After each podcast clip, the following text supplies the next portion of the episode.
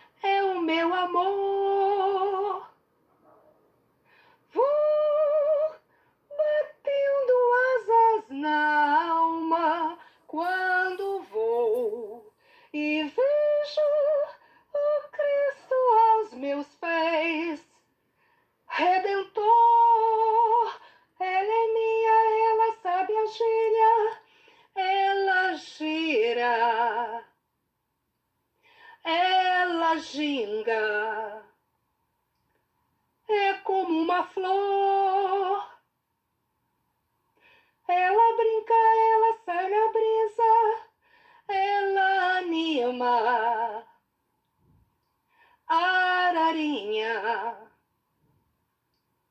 é o meu amor. O sol a esquentar a pena na canção. O chão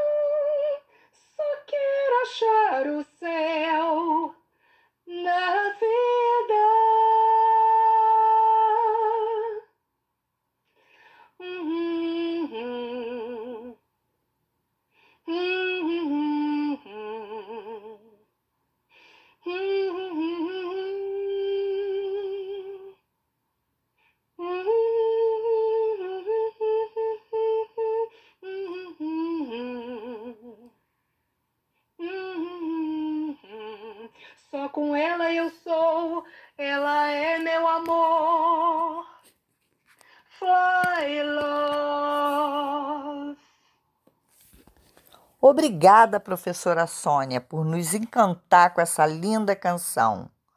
Gostaram da música, crianças? Descobriram o nome do animal que será o personagem principal? Se você respondeu arara, parabéns! Agora vou contar para vocês uma linda história de Ana Maria Machado. Vamos ouvir? A Arara e o Guaraná. Arara, arara, arara. Lá na mata, a arara estava sempre chamando as amigas. Um dia, o papagaio é que respondeu rindo: Erera, erera, erera. Erera não, arara, corrigiu ela. E ele explicou: É uma história. Era uma vez uma arara. Então conta, pediu ela. O papagaio contou esta história aqui. Era ou era uma vez uma arara, bem colorida, com muitas penas vermelhas e algumas azuis e amarelas. Parecia um grito de cor no meio da mata verde e adorava tudo que fosse colorido. Mas, mais do que tudo, ela gostava de guaraná, não desses guaranás em garrafa ou lata que a gente toma na cidade, mas do guaraná da mata, uma frutinha redonda, bem vermelha e brilhante. Mas um dia ela se distraiu e, quando viu o caxinguelê, que é uma espécie de esquilo, já estava comendo uma porção de guaraná.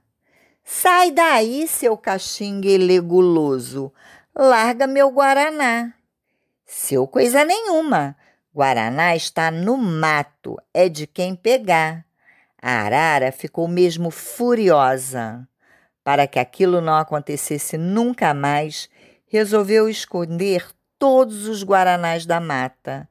Ela e as amigas voavam de um lado para o outro e toda vez que viam um cacho de guaraná, tiravam da árvore e escondiam. Sabe onde? Enterravam onde bicho nenhum pudesse achar. Daí a mais alguns dias, não se via mais guaraná na mata, e quando as araras quiseram, quem disse que encontravam? E o tempo passou, passou, passou. Veio a época da chuva, veio o tempo do sol. E em vários lugares da mata, as sementes enterradas dentro das frutas começaram a brotar. As folhas foram apontando no chão, as plantas foram crescendo. Daí a um tempo, tinha tanto guaraná na mata que dava para tudo quanto é arara comer tudo quanto é caxinguelê, tudo quanto é bicho. Nunca mais foi preciso brigar por causa do Guaraná. Ah, que história linda, não é mesmo? Agora vamos saber um pouquinho desse animal que encanta todos. Você sabia que as araras geralmente habitam florestas situadas nas regiões tropicais? No Brasil, essas aves podem ser encontradas no Pantanal, na floresta amazônica e na região da Mata Atlântica. Essa bela ave que encanta a todos com sua cor vibrante e som alegre e barulhento vem sofrendo com a destruição dos habitats e com a captura ilegal do tráfico de animais silvestres.